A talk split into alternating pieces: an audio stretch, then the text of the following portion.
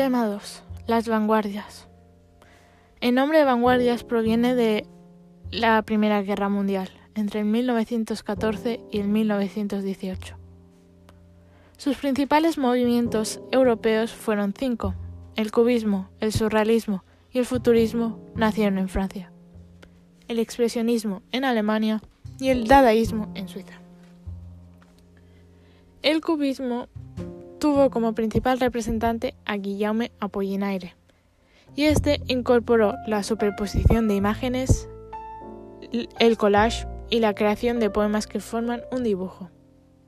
El futurismo tuvo como principal representante a Marinetti, el cual éste propugnó, entre otras cosas, el rechazo del pasado, la atracción por las máquinas de reciente creación, el antisentimentalismo y la violencia. El futurismo literario pretende conseguir una nueva expresividad a través de la destrucción de, los, de la sintaxis, la omisión de los signos de puntuación y la eliminación de las imágenes convencionales. El surrealismo. Su principal representante fue André Breton. En el primer manifiesto expuso los principios de la tendencia, que consistían en el pensamiento y el mundo del subconsciente que se expresa en los sueños. Mediante la escritura automática, el poeta surrealista debe escribir en un estado de oscurecimiento mental, parecido al de los momentos previos en los sueños y a la hipnosis. Las palabras se deben relacionar al azar, sin intentar construir nada. El expresionismo.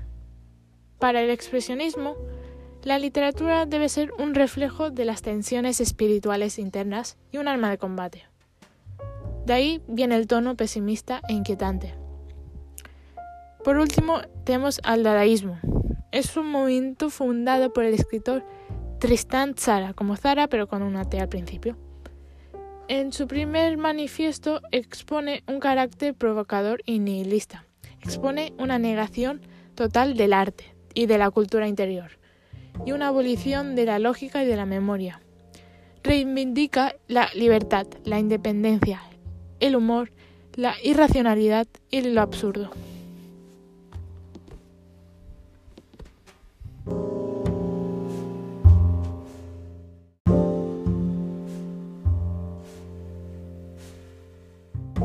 Tema 2. Las vanguardias. Los principales movimientos vanguardistas propiamente hispánicos. España recibió de forma muy rápida los movimientos de vanguardia y por lo tanto existen cuatro etapas en su desarrollo. La primera etapa, del 1908 al 1918, 10 años. Eh, se observa las primeras manifestaciones de las vanguardias y destaca la figura de Ramón Gómez de la Serna, que publica el concepto de la nueva literatura. Segunda etapa, 1918-1925, siete años.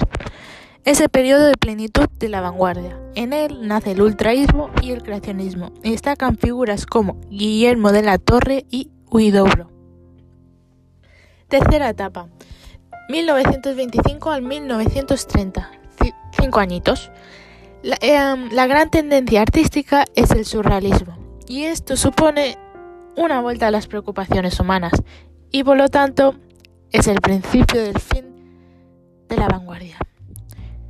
Etapa 4, del 1930 al 1936. En esta etapa los movimientos de vanguardia van desapareciendo, la literatura se politiza, el arte ya no quiere ser dirigido a, a una minoría, sino se dirige a la inmensa mayoría, y con un claro espíritu utilitario. Ahora hablamos del ultraísmo. Los ultraístas declararon su afán de renovación y su apertura a todas las tendencias, por lo que en él se incorporan elementos como el surrealismo, el futurismo y el dadaísmo. Los ultraístas rechazaron lo sentimental, los sentimientos y sus conflictos. Y el ultraísmo se caracteriza por la importancia de la metáfora, los neologismos y la supresión de, puntuación y la disposición tipográfica de los versos y los caligramas. Este movimiento tuvo una vida muy breve ya que sus rasgos no estaban muy bien definidos. Ahora el creacionismo. Su principal difusor fue Vicente Huidobro, quien también nos dio a conocer sus principales características.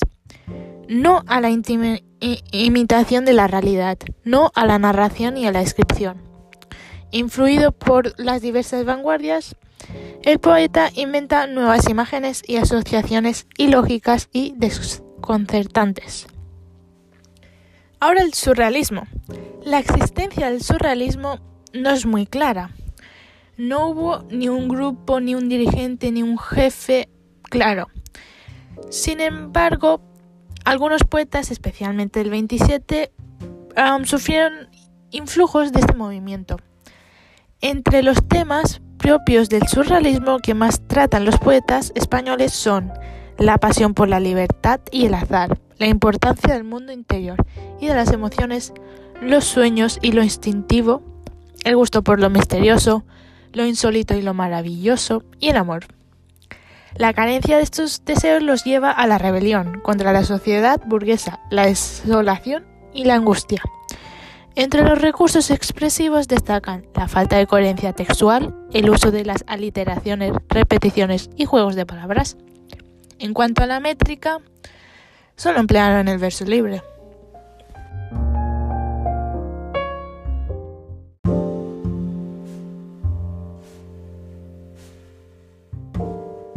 Tema 2. Las vanguardias.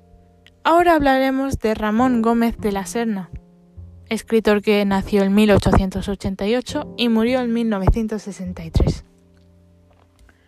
Fue el introductor del vanguardismo en España y se le adscribe a los movimientos del 14 y del novecentismo.